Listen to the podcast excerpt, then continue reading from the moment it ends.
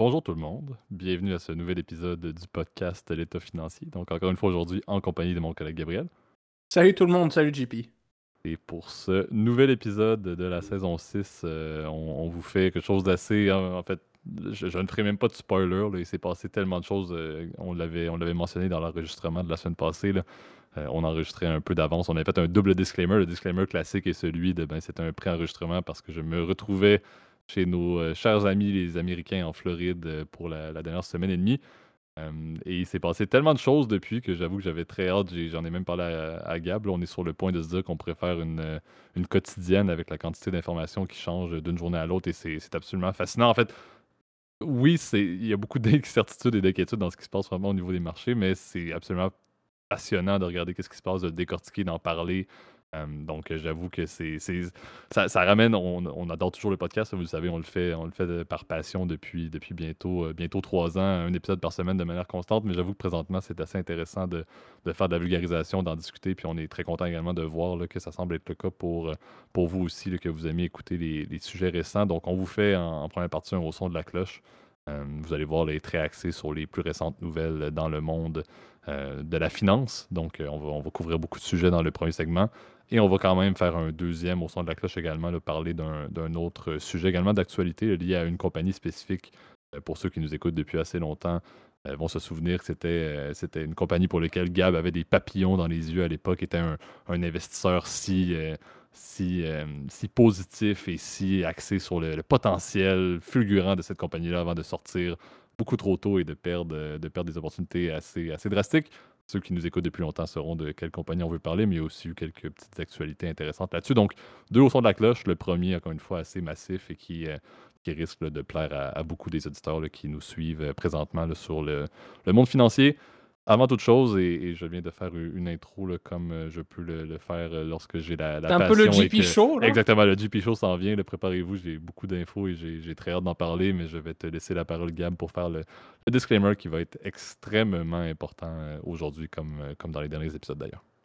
Ouais, bah oui, évidemment. Surtout dans ces périodes, on va dire un peu plus avec de de la volatilité puis de l'incertitude, il est bien important, je pense, de faire vos devoirs, évidemment. Tout ce qu'on dit, évidemment, dans le podcast, c'est, vous le savez, euh, chers auditeurs, euh, vous qui nous écoutez à chaque semaine, il ne s'agit que de notre opinion personnelle, il ne s'agit pas d'une recommandation, évidemment, euh, de placement. Évidemment, on vous indique, on vous invite évidemment à faire confiance à un professionnel, quiconque aussi est autorisé à vous émettre des recommandations.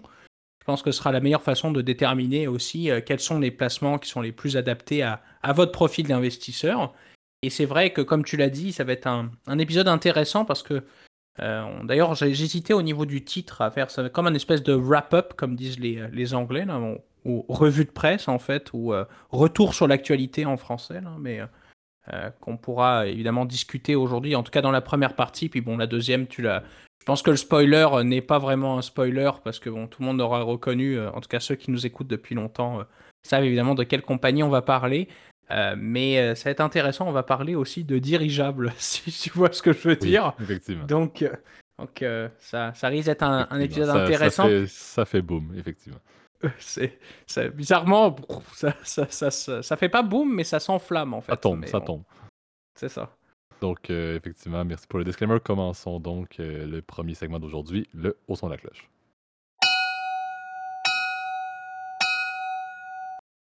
Parfait. Donc, euh, tu l'as mentionné, euh, revue de presse, c'est peut-être un petit peu moins trendy, là, mais on veut faire, euh, je vous les nomme, là, on veut parler de SVB et de First Citizen Bank, on veut parler de Crédit Suisse et de UBS, on veut parler également un peu de Deutsche Bank, on veut parler de Powell, que je vous pourrais parler à chaque jour de ma vie parce que cet homme a un, élément ou un effet destructeur qui, je pense, sous-estime lui-même.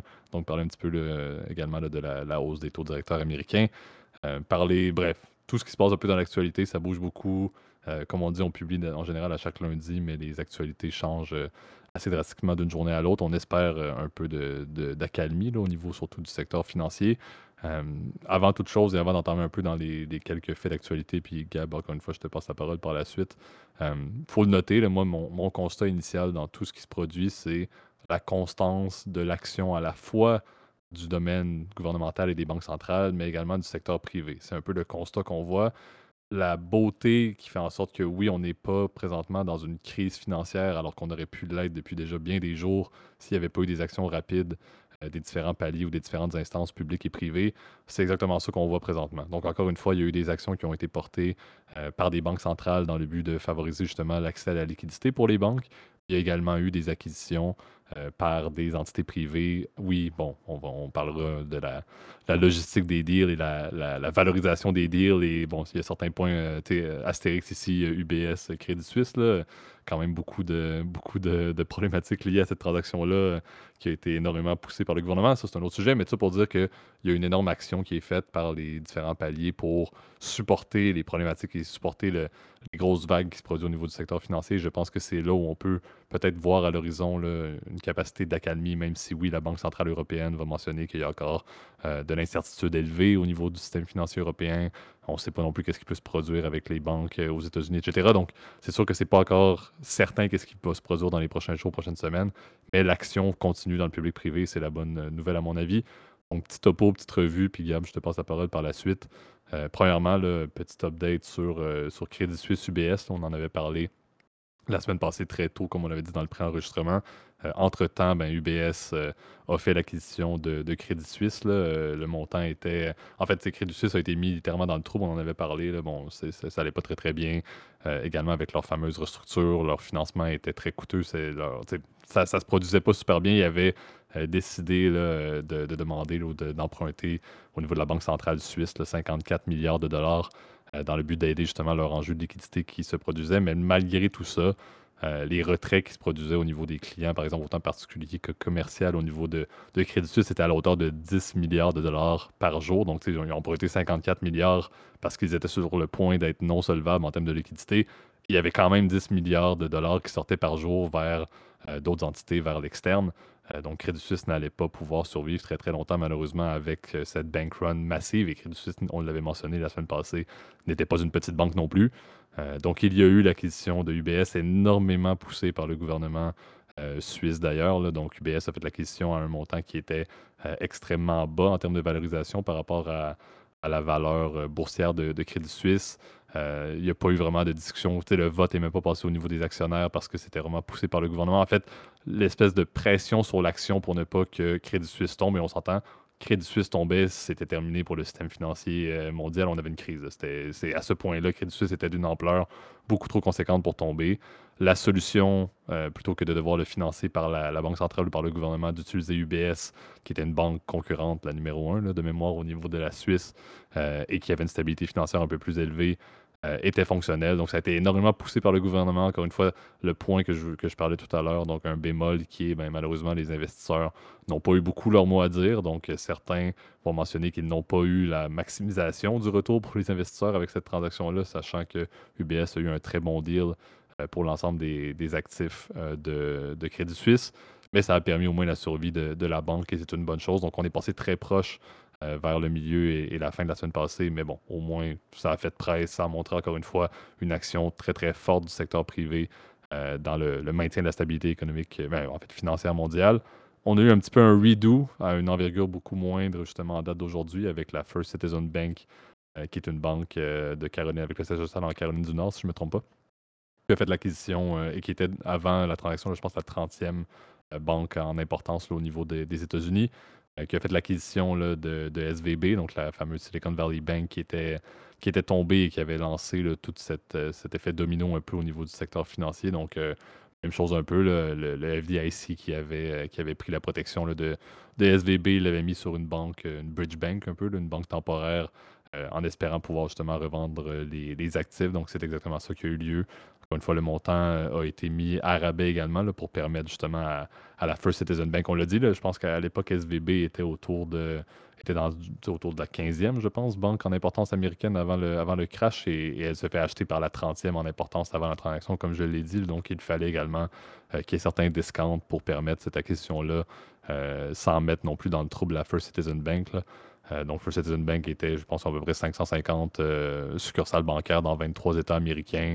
Euh, voulait un peu bénéficier de la clientèle existante de SVB. Encore une fois, est-ce que cette clientèle-là va rester dans la version 2.0 de SVB euh, filiale de First Citizen Bank, on verra, mais il y avait quand même un potentiel pour ces clients-là.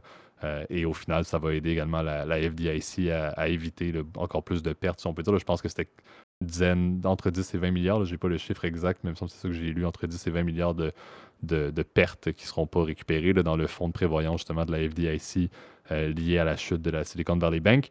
Mais tout de même, encore une fois, une autre action euh, du domaine privé, donc une banque, la First Citizen Bank, qui a fait l'acquisition d'SVB. Ça a également eu un impact assez favorable au niveau des marchés aujourd'hui. Même la, First Citizen Bank, son, son stock a pris quand même beaucoup de valeur dans la journée, ce qui est une très bonne chose. La majorité des indices bancaires également américains euh, ont, pris, ont, pris, ont pris une croissance, qui est une très bonne nouvelle. Donc ça montre encore une fois la rapidité d'exécution, l'investissement dans le domaine privé qui aide de, manière majeure. Ça avait été également le cas, je fais le petit topo, c'était même pas dans mes notes, mais on a vu également plusieurs grandes banques américaines euh, qui avaient investi des fonds dans euh, cette First Republic, je pense également, qui était une autre banque d'envergure qui allait un peu mal euh, la semaine passée ou l'autre semaine d'avant, et les grandes banques américaines qui ont bénéficié drastiquement, les Bank of America de ce monde, qui ont bénéficié drastiquement d'entrées de fonds. Les fameuses bank runs sur les banques régionales, souvent les personnes vont sortir les fonds de ce côté-là, vont les, les mettre dans les Bank of America ou les grandes banques à capitalisation. Euh, donc, on a vu cette action-là aussi. Et dernier point, je te passe la parole par la suite, Gab. Je me garde Powell pour le dessert dans une autre intervention, mais on a eu aussi euh, Deutsche Bank. Deutsche Bank, c'est peut-être l'incertitude actuelle. Euh, pas d'actions qui ont été faites, mais euh, Deutsche Bank est un peu l'enfant terrible, à un certain point, banque d'envergure également dans, le, dans le modèle des, crédits suisses en termes d'impact.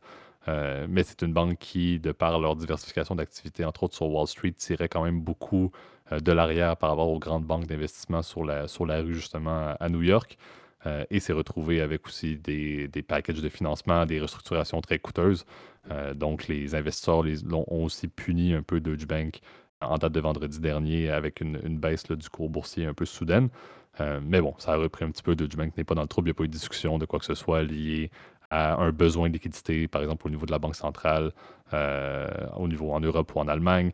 On n'a pas entendu non plus parler de quoi que ce soit lié, lié, à une acquisition ou du privé. Donc, un peu le, grand moule de qu'est-ce qui s'est produit en termes de, public-privé pour sauvegarder justement des banques qui allaient un petit peu plus mal. Euh, mais le constat, encore une fois, je l'ai dit, l'action rapide amène un peu de stabilité. Puis je pense que Gab, tu as peut-être des points à ajouter sur, euh, sur cette petite revue que je viens de, faire. Ouais, bah, tu as évoqué évidemment plein de points, je pense, intéressants. Peut-être que je vais peut-être revenir sur certains, euh, certains boulettes, là, je sais pas comment appeler ça, là, que, que tu as évoqué, là, mais je pense que le, le premier, en effet, c'est au niveau de la, euh, de Crédit Suisse, en fait, cette annonce effectivement euh, de la fusion. Tu vois, on en avait parié dans l'épisode, mais bon, finalement, euh, ça s'est réalisé en fait, puisque entre temps, bah, on avait déjà tourné, vous le savez, donc finalement, notre, notre bête a bien fonctionné. C'est n'empêche que ça va être une, une, acquisition qui est assez controversée. Hein, l'acquisition de Crédit Suisse, on a encore Évidemment, le conseil d'administration euh, de Crédit Suisse a approuvé évidemment la transaction. Pour le moment, il ne va pas y avoir de disruption évidemment euh, sur les activités normales de la banque. Euh, mais on s'attend effectivement à ce que cette offre-là, évidemment, coupe énormément de postes, évidemment, côté Crédit Suisse. Ça va accélérer la restructuration dont on avait déjà parlé dans plusieurs épisodes précédents, évidemment, de, du groupe. puis potentiellement, évidemment, bah, créer un super géant en fait suisse en fait au niveau des, activités euh, euh, non seulement bah, bancaires de détail, comme on sait, euh, ça c'est le job principal d'une banque, mais aussi évidemment de créer un nouveau champion, on va dire européen, par exemple au niveau des activités bah, de, de sell side, donc d'investment banking. Vous êtes au courant de, on en avait déjà parlé encore une fois. Je vous invite à revenir dans les épisodes précédents si jamais vous avez plus de petites questions, puis même dans les commentaires, on sera là pour ça. donc intéressant là-dessus, mais ouais, la question est de savoir aujourd'hui, euh, est-ce que le prix est juste qui a été payé aussi? Parce que c'est vrai que l'action, euh, ça a encore une fois pris du plomb dans l'aine, c'est devenu même quasiment un penny stock, la Crédit Suisse, là, ça vaut... Euh, ah, je crois qu'aux dernières nouvelles, là, tu vois, je regarde le cours, là, c'est à peu près 70, 76 cents de, francs suisses, donc ça, ça, vaut rien, entre nous, c'est pas grand-chose. Euh, puis la, capitalisation boursière est quasiment carrément ridicule. Hein. On parle d'à peu près 3 euh, milliards de dollars de capitalisation boursière. Donc l'offre était, je crois, pour 2 milliards. Euh, après, avec reprend évidemment les actifs de, Crédit Suisse qui seraient rajoutés dans le bilan du BS. la question est aussi au niveau de certaines dettes, parce que c'est là, là où c'était assez intéressant. Puis j'avais un, de nos amis que je pense tu, tu reconnaîtras, hein, qui, qui est un peu nerd là-dessus, là, qui m'a envoyé ça. en fait, tu as certains détenteurs d'obligations qui sont pas forcément seniors, donc c'est plus des, investissements de, de crédit, donc c'est des emprunts de, que font des banques auprès d'investisseurs, et eh ben, qui seront pas repayés malgré que les actionnaires vont être payés. C'est comme si en fait tu avais tout perdu euh, dans l'affaire alors que pourtant tu es censé être senior au niveau du paiement. Donc euh, c'est un petit détail c'est assez intéressant. Les, tribunaux sont encore en train de, de fixer si réellement cette, euh, cette opération est légale ou non, en fait, parce que euh, j'utilise des clauses un peu touchées. Puis, bref, il y a encore euh, énormément de points juridiques aussi en termes de conformité, puis de, de, de, règles de concurrence qui, qui risquent de se poser par rapport à cette fusion-là, parce qu'évidemment, si on parle d'une acquisition record, en tout cas dans le, dans le bancaire, pas forcément au niveau de l'argent qui va être déployé, mais plus au niveau de euh, du nombre d'employés qui vont être créés par la synergie des deux groupes. Là, donc ça va être plus de, plus de 100 000 à mon souvenir. C'est évidemment, en ignorant évidemment les coupures de poste qu'il va avoir. Donc c'est évidemment euh, très important. Et euh, je suis curieux évidemment de, savoir évidemment tout ce qui va se passer au niveau de, eh ben de, pour la suite, évidemment, pour le, pour le groupe UBS. Je pense que l'autre point que tu as mentionné, bah, c'est, ça reste intéressant, évidemment, au niveau de, de Citizen. Ça faire attention, First Citizen et Citizens Financial Group, c'est deux groupes différents. Moi, au début, je pensais que c'était Citizens Financial qui avait racheté. Non, il s'agit bien de la First Citizen, qui est effectivement une, une banque qui est située en, dans Caroline du Nord, si je me trompe pas. Exact. Euh, qui, est une, qui est une, de, je crois, à peu près, la, je crois, à mon souvenir, environ la 30e plus grosse banque des États-Unis. Donc la 30e, d'ailleurs, euh, fait intéressant, ils vont finir avec 219 milliards d'actifs après l'acquisition, ce qui est à peine plus que le 209 euh, milliards d'actifs qu'avait qu'avait SVB avant sa chute. Donc ça vous montre quand même l'envergure. Ils, vont aller se positionner comme 15e à peu près après la transaction. Donc, donc ça reste une banque qualifiée de régionale tout de même, malgré la transaction. Même si ça vient presque sauver l'Amérique. Là. Ouais, c'est, euh, ça reste effectivement un, comment dire, un, point intéressant évidemment de suivre les différentes étapes de ce genre de transaction. Parce qu'évidemment, il y a énormément de parties prenantes dans la, dans la transaction. Je dis les gouvernements, les décideurs politiques, les décideurs aussi au niveau des autorités réglementaires. Donc, euh, euh, on le sait souvent, ce genre de grandes transactions, ça prend du temps. Ça va prendre probablement même plus d'une année hein, à, se concrétiser. Euh, mais évidemment, Crédit Suisse est entre guillemets sauvé pour l'instant. Euh, effectivement, il y a quand même encore beaucoup d'incertitudes dans le secteur bancaire dans les dernières euh, semaines, puisque on sait, entre-temps, il y a eu Deutsche que, tu as mentionné qui a été un peu dans le trouble. Je pense que Deutsche est quand même relativement plus safe, malgré que Kramer ait dit qu'il était qu'il était bullish sur, Deutsche Bank. Donc, euh, probablement, il y a le contraire qui va se réaliser là. Donc, euh, si vous avez un compte chez eux, c'est le temps de retour tirer. Hein, ouais, Kramer, à mon avis, et ça, c'est une petite aparté sur la, discussion, mais pour moi, lui, tout ce qu'il a, c'est un compte chèque rempli de cash. À mon avis, il investit absolument pas. C'est le mec qui, qui prône le plus des positions dans des stocks ou dans des compagnies, mais mon Dieu, que there's no way qu'il fait ces investissements-là. Il, il, back pas ce qu'il dit, il n'y a aucune chance. aucune chance. Moi, je, le mec a un compte épargne à 2%, puis il y a à peu près 1,7 million là-dedans, puis that's it. Non, mais apparemment, de ce que j'avais lu, justement, c'est assez intéressant, mais Kramer, il est obligé de prendre des positions dans ce qu'il recommande. Donc, euh, mais euh, donc, du coup, il doit probablement pas faire d'argent parce qu'il se trompe quand même pas mal de fois. Mais euh, d'ailleurs, je vous invite, si vous êtes intéressé euh, à connaître un peu plus la, la twittosphère, euh, euh, de la, de la finance, eh ben, il y a un, un compte qui est troll qui, s'appelle Inverse Kramer ETF. T'as un type qui justement reprend à chaque fois le, ce qu'il ce dit, puis en fait il fait le contrat, puis apparemment en fait il fait de l'argent. Donc comme quoi c'est assez intéressant que Kramer se trompe tout, quasiment tout le temps. En fait, au niveau de ses stocks, il est pas mauvais, mais de ce que j'ai compris, en fait, il achète très tard en fait, jamais au bon. Euh, son timing d'investissement est jamais le bon. Mais ses stocks sur le long terme sont quand même relativement similaires à ce que va faire le S&P 500. Hein. Donc euh, c'est juste qu'il n'est pas très malin. Souvent il achète euh, aux mauvaises dates. Enfin bref. Et, euh, et, ouais, non, ça risque d'être intéressant. Je pense, JP, que tu avais un dernier mot peut-être à faire sur. Euh, je, je, te sentais bouillir sur euh, les dernières annonces au niveau de la fête, non, c'est ça? Dès, que j'ai l'occasion de, de, parler de Powell et de sa petite réunion de, de, trois jours où il se prend un max de buffet puis de, de café payé avant de finalement annoncer qu'il fait une hausse de taux récemment, là, je ça me fait toujours plaisir de, faire un petit topo là-dessus. Là. Tu sais, vous en, ceux qui nous écoutent depuis récemment, euh, bon, vous allez comprendre assez vite la position que j'ai par rapport à Powell. Ceux qui nous écoutent depuis longtemps, je ne comprends pas. Je ne comprends plus. Euh, ce qui se produit présentement, on, ne peut plus le cacher, mais la raison derrière SVB, oui, il y avait certains trucs, il y avait la rentabilité de certains prêts qu'ils ont fait des prêts à risque auprès de justement de, de, start-up. Ce qui n'a pas marché, c'était qu'ils étaient pris avec des bons du trésor épouvantables qui ont chuté en valeur à cause des hausses des taux directeurs. Et on se rappelle, ces, Treasury Bonds-là, dans le temps de la pandémie, c'était le pain et le beurre que la, Réserve fédérale euh, mettait et mettait et retirait, par exemple, des marchés avec le quantitative easing et tout les banques s'en mettaient plein les poches, certes, avec ce genre d'investissement-là qui était plutôt safe et celui encore. Les, bons du Trésor américain sont toujours aussi safe. Mais ça reste que ils ont littéralement donné d'un côté, un côté de la médaille, puis l'autre côté directement avec une hausse, euh, comme on le voit présentement, des, taux directeurs.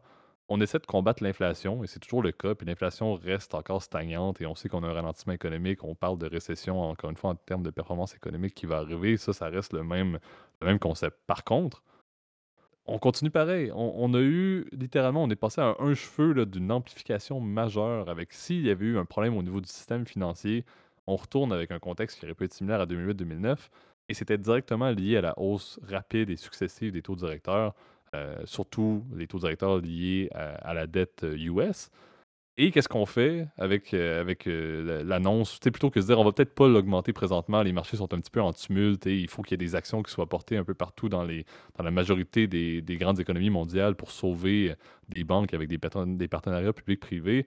Et Powell finit sa petite réunion puis annonce une hausse de 0,25 qui était attendue. Certains vont, vont dire dans les commentaires ou vont nous le partager. Oui, c'était attendu. Les analystes prévoyaient un 0,25 à mon avis, ça n'aurait pas fait de mal de peut-être attendre à la prochaine réunion. Dans tous les cas, il fait des augmentations de 0,25 ou de 0,50 à chaque réunion, quasiment à chaque mois récemment, depuis que l'inflation a commencé à être stagnante. On aurait peut-être pu se permettre d'attendre dans le moment où il y avait une tumulte assez conséquente, de peut-être faire fi de ça pour un mois. J'ai de la misère à croire que ce 0,25-là va soudainement faire en sorte qu'on va se retrouver avec l'essence qui va être en dessous du dollar euh, par litre, par exemple, en termes canadiens. L'inflation ne va pas disparaître grâce à ce point 25-là. Et, pour le mois de mars, d'ici à la prochaine réunion, qui doit être, je sais qu'ils en font des exceptionnels de ce temps-ci, il doit en avoir une en avril parce qu'il va se faire un malin plaisir à faire des hausses. Mais j'ai de la misère à, justifier le raisonnement dans le contexte exact où c'est ces hausses de taux successives-là qui ont causé des problèmes et qui ont créé, encore une fois, l'incertitude au niveau de la stabilité de certaines banques qui ne seraient peut-être pas tombées si ce n'était pas des bank runs et de, oui, la réaction euh, des déposants. Mais ça reste qu'on aurait très bien pu, on aurait eu besoin, je pense, de ne pas avoir ce point 25-là. À la limite, je pense que les analystes qui prévoyaient un point 25 auraient plutôt bien réagi si on avait eu un maintien à un zéro pour une fois. Puis encore une fois, une hausse de 0.25, je ne vois. Oui, ça va être pertinent à un certain point, puis ça prend des hausses pour réduire l'inflation. C'est le mécanisme que les banques centrales ont mis en place pour essayer de ramener ça. Fine, c'est comme ça depuis toujours. C'est un cycle, on l'a déjà mentionné. Par contre, je pense que pour calmer les choses, un point, un, zéro, un maintien du taux aurait été tellement de mise pour ce moment-là que j'ai de la misère à me comprendre.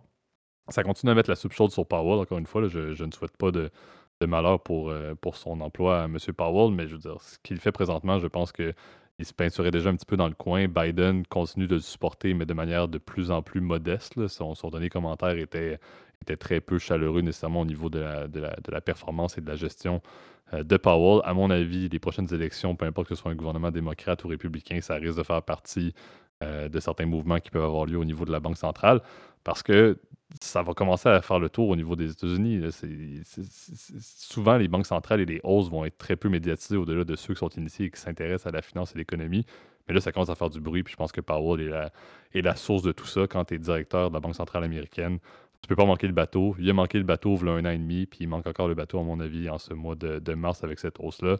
Je ne la comprends pas. Euh, certains, encore une fois, vont dire que j'ai un peu euh, une dent contre lui déjà, mais je ne peux pas la comprendre la semaine passée de faire une annonce de 0.25 quand les choses vont aussi mal à cause de ces hausses successives-là. J'ai mal dormi. J'ai mal dormi. J'étais en Floride, il faisait, 28 degrés Celsius. J'ai mal dormi. J'ai mal dormi.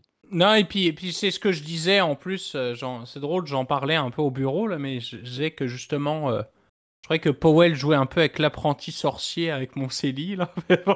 oui, effectivement. C'est un, peu ça, là. Es, euh, On ne sait pas trop, en fait, dans quelle direction on s'en va en ce moment. Oui, en effet, l'inflation ralentit finalement. En effet, on est encore très loin des, des fourchettes normales, effectivement, d'inflation. On sait que souvent, la cible, c'est entre 2 et 3 Là, on est environ au dernier... Euh, hier over hier, on est à 6, donc euh, en comptant évidemment mars de l'année passée, on est à, on est à, peu près 6% en fait d'inflation, donc ce qui est quand même encore très élevé. il y a encore une pression, comme tu l'as dit, sur les produits énergétiques, parce que ces derniers sont plus liés au, à ce qui se fonctionne ou qui ne fonctionne pas justement avec le conflit russo-ukrainien, hein, parce que ça c'est plus une pression sur l'offre et pas forcément une pression sur la demande, tu vois. Donc euh, c'est intéressant évidemment de, voir ce qui se trame en fait. Et euh, tu l'as dit effectivement, euh, Biden commence à être un peu plus, on va dire, sceptique par rapport à l'action de la banque centrale. Même distant, ça n'empêche que... même distant. Ouais, mais après, c'est vrai que malheureusement, dans son mandat, enfin, en théorie, oui, il y a une indépendance, la banque centrale. Voilà, il y a une indépendance et euh, entre guillemets, on lui recommande un nom, on lui passe le nom, etc. Même si dans les faits, en fait, tu as une indépendance qui n'est pas tout à fait parfaite parce que justement, tu es nommé par le président. Donc, euh, on sait que par exemple, Ben Benarquet, comment dire, euh, à, l'époque, bah, sous Obama, justement, sous Obama, bah, il y avait quand même une espèce de connivence. Bon, quand même, parce que Ben Arquet était là quand même avant sous, euh, sous Bush, donc quand même, il y avait des. Janet Yellen, finalement, tu vois, a fini au Trésor alors qu'elle a été chef de la, Réserve fédérale avant. Euh, donc euh, finalement, est démocrate, en fait. Donc au final, tu as quand même des connivences politiques. C'est le problème, hein, d'ailleurs, du système américain. Hein, le fait que même le moindre élu, en fait, que tu sois shérif du comté ou ou je sais pas, juge de la paix euh, au Texas, bah t'es euh, es quand même soit démocrate, soit républicain ou, euh, ou pas, justement. donc ça, ça reste quand même un système politique, entre guillemets, qui crée en fait de la connivence, puis peut-être du, du, conflit politique ou du jeu politique, pardon. Peut-être pas du conflit d'intérêts, là, mais c'est intéressant, évidemment, de, voir ce qui se passe, évidemment, avec la Banque centrale. Moi, mon petit avis me dit qu'effectivement, mon petit doigt me dit que justement les hausses de taux, ça va se calmer probablement avec euh, ce qui se passe. Euh, je pense qu'on va. Euh, si on monte encore, je pense qu'on court tout droit vers la catastrophe parce que là, les, le système bancaire qui va péter. Et, là, et je ne veux pas faire le, le messager de l'apocalypse, la loi de là, là mais c'est, ça va commencer à être très compliqué si tu veux. Si le, taux, le coût du crédit commence à augmenter, c'est les défauts qui vont commencer à augmenter. Et c'est ce qu'on veut pas. C'est ce qu'on veut pas, évidemment. Exact. Puis, je pense une manière de bien conclure, tu l'as mentionné, il n'y a pas forcément de conflit d'intérêt entre la, Banque centrale et le gouvernement américain. Par contre, moi, j'ai un conflit avec les taux d'intérêt de M. Powell. Ça, c'est, drastique. Donc, euh, souhaitons, que ça se calme. Souhaitons encore une fois que l'excellente action, et ça, encore une fois, je, lance des fleurs au système financier, mais les, excellentes actions euh, en partenariat entre les banques euh, privées et les différentes entités publiques, les banques centrales également. Euh, oui, c'est sûr que ça peut être, ça va être un énorme débat qui peut arriver à l'avenir sur ces actions-là parce que c'est beaucoup d'argent qui est investi. Mais tout de même, je pense que c'est une, bonne action. Espérons que les banques centrales, encore une fois, vont bien gérer l'inflation, ne vont pas, encore une fois, rajouter de l'huile sur le feu, mais on aura l'occasion d'en reparler. Ça risque d'être un topo dans l'épisode de la semaine prochaine, sachant qu'il reste encore beaucoup de jours de, le listing boursier avant qu'on enregistre le podcast la semaine prochaine. Donc, euh, à suivre si ça sera un autre topo, mais on vous maintient dans le, dans le loop de ces discussions-là. Je pense que c'est super intéressant. D'ici là, on passe au deuxième segment d'aujourd'hui, un autre au son de la cloche.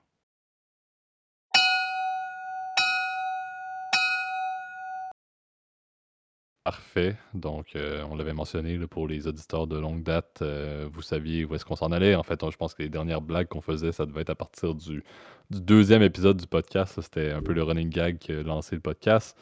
Euh, on veut parler de Square, maintenant appelé Block.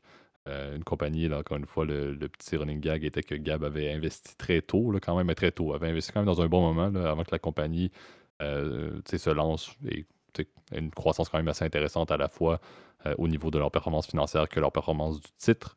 Par contre, Gab avait sorti euh, très tôt également sa, position euh, et, s'était retrouvé en tant que jeune étudiant de finance avec une, petite erreur dans ses poches qu'il aurait peut-être voulu faire dans une bonne vieille simulation académique. mais c'était bien réel, donc, donc Gab l'a appris à, la dure et on en rit encore maintenant. Par contre, Gab se porte bien maintenant parce que Block, entre parenthèses, Square, euh, s'est retrouvé sous les, feux de la rampe un peu avec euh, Hindenburg Research, qui est un, short seller, quand même renommé qui a sorti publiquement une étude, je pense qu'ils ont fait pendant deux ans en interviewant des anciens employés un peu. Certains se rappelleront de Lightspeed, qui est une compagnie montréalaise, une compagnie canadienne qui avait subi un peu le même genre de, problème. On avait fait un épisode là-dessus dans lequel un short seller avait sorti une analyse qui avait drastiquement affecté le titre un peu, un peu curieux. Euh, Square, Lightspeed, Point of Sale, c'est un peu le même genre de, business également qui font à un certain degré. Euh, Square et Block se sont diversifiés un petit peu avec Cash App et compagnie, ce, que, ce que Lightspeed n'avait pas fait. Euh, mais justement, l'Hindenburg Research est sorti, a mentionné, oui, qu'ils avaient une position short sur le titre, que c'était leur plus récente position short. Et ils ont appuyé ça avec le fait que ben, les résultats qui étaient fournis par, par Block ou par Square et même les structures internes de conformité était un peu digne euh, du Wild West, comme ils l'ont mentionné dans leur, euh, dans leur document, en mentionnant également que les, le nombre d'utilisateurs, entre autres le nombre de transactions faites sur Cash App, donc une des, un des systèmes de transfert pour les particuliers très, très, très populaire, du moins selon les stats. C'est peut-être que moi-même, moi, j'ai été, été, berné par, par bloc à ce niveau-là. Euh, mais que Cash App avait, un nombre de transactions qui était beaucoup plus bas et même que les utilisateurs de Cash App étaient des clients qui étaient, entre parenthèses, unbanked. Donc, c'était des clients qui ne seraient pas nécessairement autorisés à ouvrir des comptes courants, des comptes chèques ou avoir un service bancaire de base euh, dans les banques américaines, ce qui veut donc dire, entre parenthèses encore une fois, euh, des personnes qui font des, dans le monde un peu plus illicite, qui veulent faire des transactions sans être nécessairement monitorées par leur banque. On peut penser au monde, par exemple, j'en nomme quelques-uns, mais la vente de drogue, euh, aux produits, euh, tout ce qui est la porn, tu peux le dire. exact, ou n'importe quelle forme de recyclage des produits de la criminalité. Donc, le fait que c'était une application qui était tellement mal monitorée ou que c'était tellement fait de manière laxiste pour montrer justement des bons résultats, montrer également des bons revenus, qu'ils acceptaient un peu n'importe qui, n'importe quoi pour faire des transferts ça ne paraît pas bien quand ça sort publiquement, quand c'est quand même backé et encore une fois, certains vont, vont, vont clasher, j'en fais partie un petit peu, les Hindenburg Research et tout autre short seller qui sortent des analyses de deux ans pour clasher un titre et ça fonctionne à peu près tout le temps.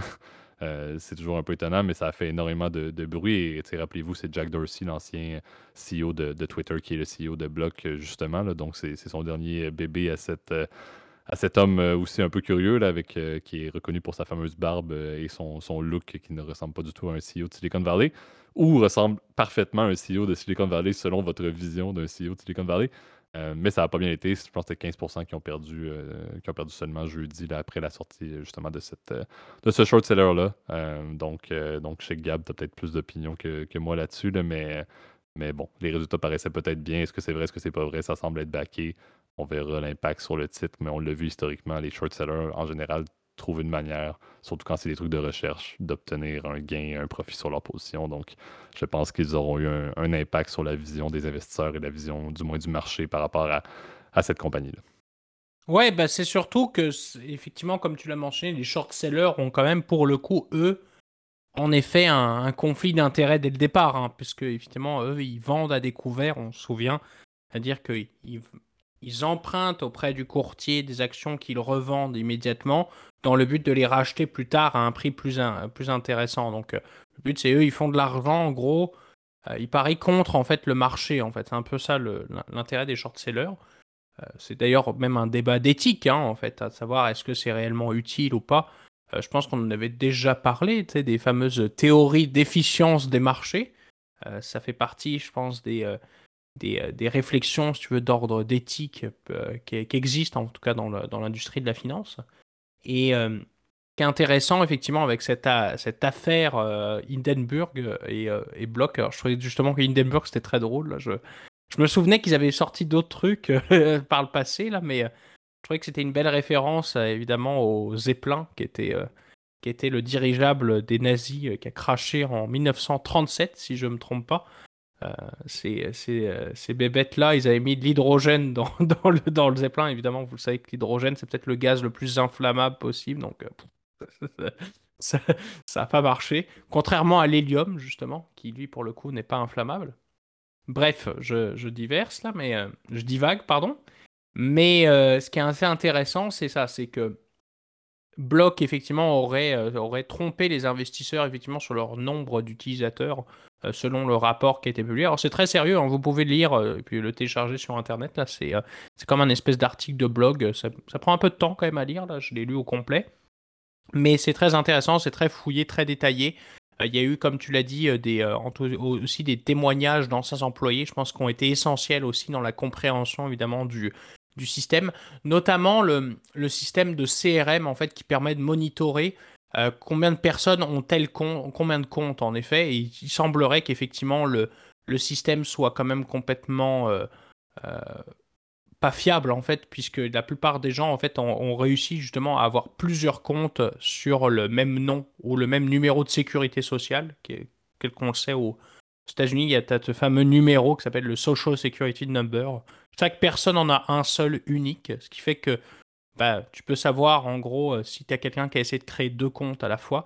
Euh, tu as même des problèmes aussi d'usurpation d'identité parce que même euh, Jack Dorsey a des faux comptes sur, Cash App, ce qui ferait que, en fait, c'est ça, c'est des scams. Donc, tu as des gens qui va de l'argent. Et en effet, comme tu l'as dit, le manque de diligence et de KYC, on appelle ça comme ça, le Know Your Client en, anglais, donc le connaître la règle du connaître son client, fait que, bah, en fait, tu as plein de gens qui utilisaient Cash App justement pour faire bah, du trafic de drogue évidemment de la prostitution, euh, ce, que, je disais euh, en aparté, là, hein, tout ce qui est du contenu pornographique, etc. Donc tout ce qui est euh, évidemment pas hyper recommandé hein, d'un point de vue éthique et je pense au niveau de la, conformité bancaire, hein, tout ce qu'on demande habituellement. Donc ce serait aussi un endroit où il pourrait y avoir potentiellement du blanchiment d'argent, donc c'est quand même très grave en fait. Je pense que les conséquences aussi peuvent être catastrophiques aussi pour d'un point de vue juridique, hein, parce que je pense que les régulateurs doivent pas être très contents.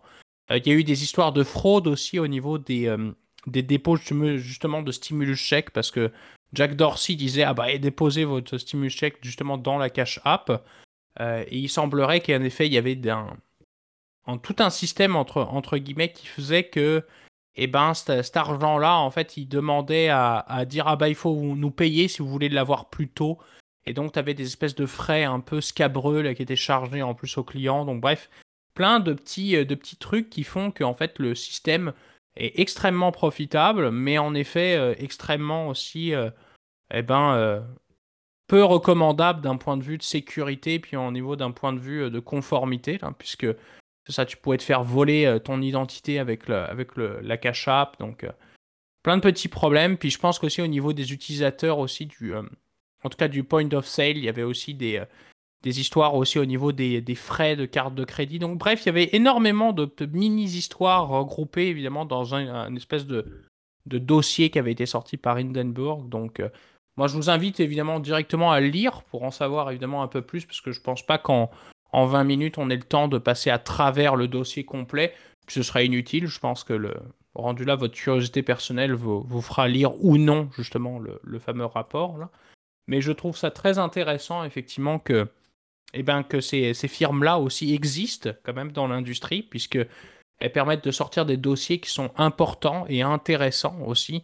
Euh, puisque, bon, euh, au-delà du, euh, du, côté, effectivement, on va faire de l'argent ou non, cette action-là est surévaluée ou non, ce qui crée de l'efficience de marché, on s'en souvient eh ben, ça crée évidemment des, ça pose des problèmes, on va dire, et des, des réflexions d'ordre éthique puis d'ordre juridique aussi sur est-ce que ces entreprises-là, elles doivent pas faire un peu plus d'efforts justement pour garantir la sécurité de l'information, puis garantir aussi, je pense, la, le fait que bah, leur plateforme soit pas utilisée pour faire des transferts, des scams d'argent, puis des, des histoires de blockchain, etc. Enfin, tous les trucs, on va dire, un peu critiquables qui peuvent puissent exister dans l'industrie bancaire. Non, exact. moi, je le vois, tu l'as bien résumé, c'est exactement la, pièce finale que j'ai. C'est, je le vois comme étant une source d'information comme plusieurs autres sont disponibles dans les, dans les marchés. C'est public et c'est surtout très important en tant qu'investisseur si jamais c'est une industrie qui vous intéresse, si jamais c'est le genre de titre dans lequel vous êtes investisseur ou non. Je pense que c'est très pertinent de faire son propre avis parce que euh, ce genre de recherches-là vont être aussi teintées euh, par la position que cette compagnie-là, que ce short seller-là a pris. Donc, très important de faire ses propres, propres avis, ses, propres opinions. Euh, mais c'est une bonne source de contenu, encore une fois. Quand c'est deux ans de recherche également, encore une fois, prouvé, il faut que ce soit. C'est genre les documents qui peut exposer Hindenburg Research à beaucoup s'ils ne, ne, disent pas la vérité, du moins en termes de recherche et de méthodologie. Donc, je, crois que c'est effectivement une bonne source de contenu il faut faire attention à tout ça et on l'a vu, les impacts sont considérables. à nommer Lightspeed, à nommer maintenant qu'est-ce qui va se produire au niveau de, de bloc ou de square dans les, dans les prochains jours également, là, après ce qui s'est produit, comme on l'a dit jeudi.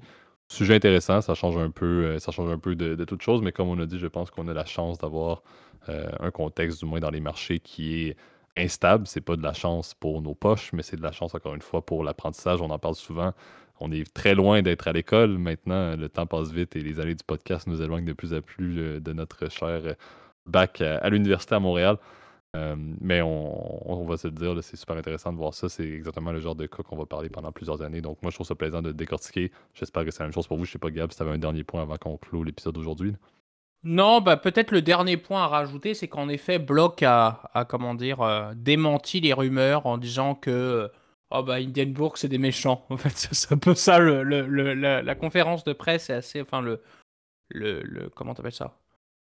Bah, c'est pas une conférence là, mais c'est l'article de presse là, tu sais, le truc qui est relayé mmh là dans le donc le, point de presse. Euh, bah, est assez lunaire parce qu'ils disent que c'est tout est faux. En gros, tout est faux. Mais bon, euh, quand même, le, rapport est quand même relativement sérieux, hein, puisque tu, vois, ça fait quand même une, une Enfin, si tu l'imprimais en PDF, ça prendrait une, bonne trentaine de pages, là, quand même. Donc, euh, c'est quand même très sérieux avec. Euh, on voit vraiment les histoires des systèmes internes, tu vois, des fameuses relations qui existaient entre un même numéro de sécurité sociale, puis plein de comptes différents euh, pour essayer d'aller.